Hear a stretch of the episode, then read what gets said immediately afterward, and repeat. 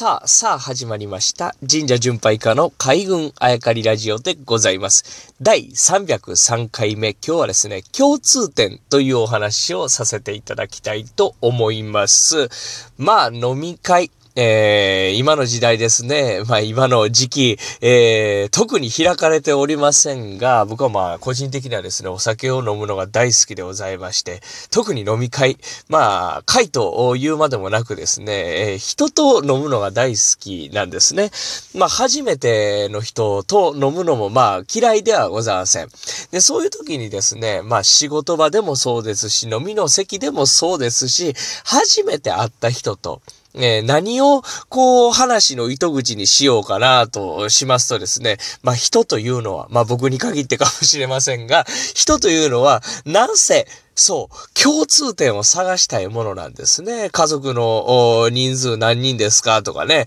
えー、兄弟はお兄ちゃんですかお姉ちゃんですか。はたまた弟ですか妹ですか。え、双子なんですか？なんてね、えー、僕は双子では何でもないんですけれども、まあ共通点を探したがる。まあこれはですね、系統としては女性に多いですかね。えー、こと女性に限ってはですね、血液型でなぜかこう、性格を見たがるというね、まあこれは男女関係ないかもしれませんが、僕は血液型、あ話が変わりますが、あんまり信じてございませんで、人の性格が4つにしか分かれないというのはね、あんまりこう根拠はないなと思ってるんですけれども、さあ話を元に戻しますが、今日の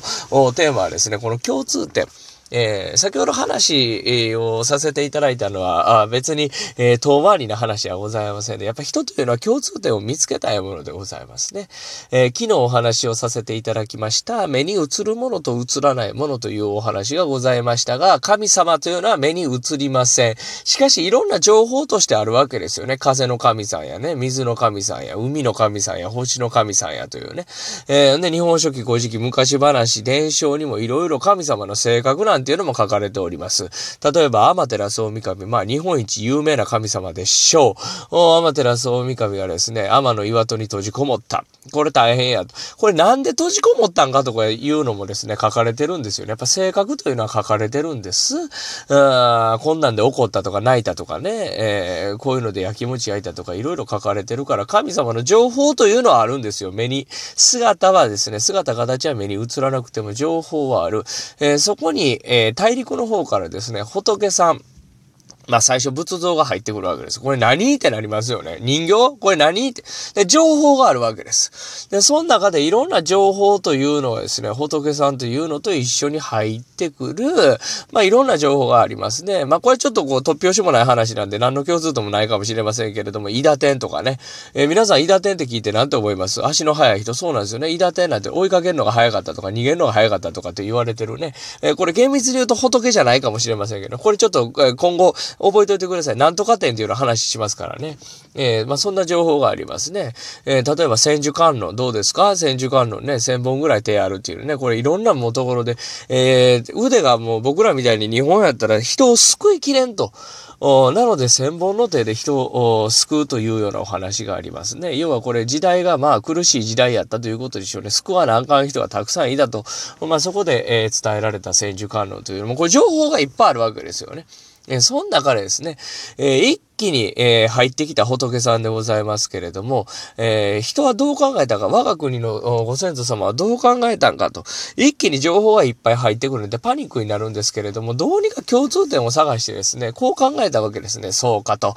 日本にいる神さんはですね、遠く遠く、えー、大陸の遠く遠く、シルクロードの遠く遠く向こうに、えー、お生まれになったお釈迦さん、仏さんの教え、仏像、これがですね、シルクロードとかいろんなとこ通って海渡って日本に来るのに相相当時間がかかると。物理的な面でね、目に映るとこといえば、あ相当時間がかかると。なので、その前に中身だけ、目に映らへん中身だけが先に、こう、ぼわっとですね、日本に来てたんちゃうかと、こう考えたんですね。で、えー、やっと追いついて仏像が、あ仏さんが入ってきたというふうに考えることにした。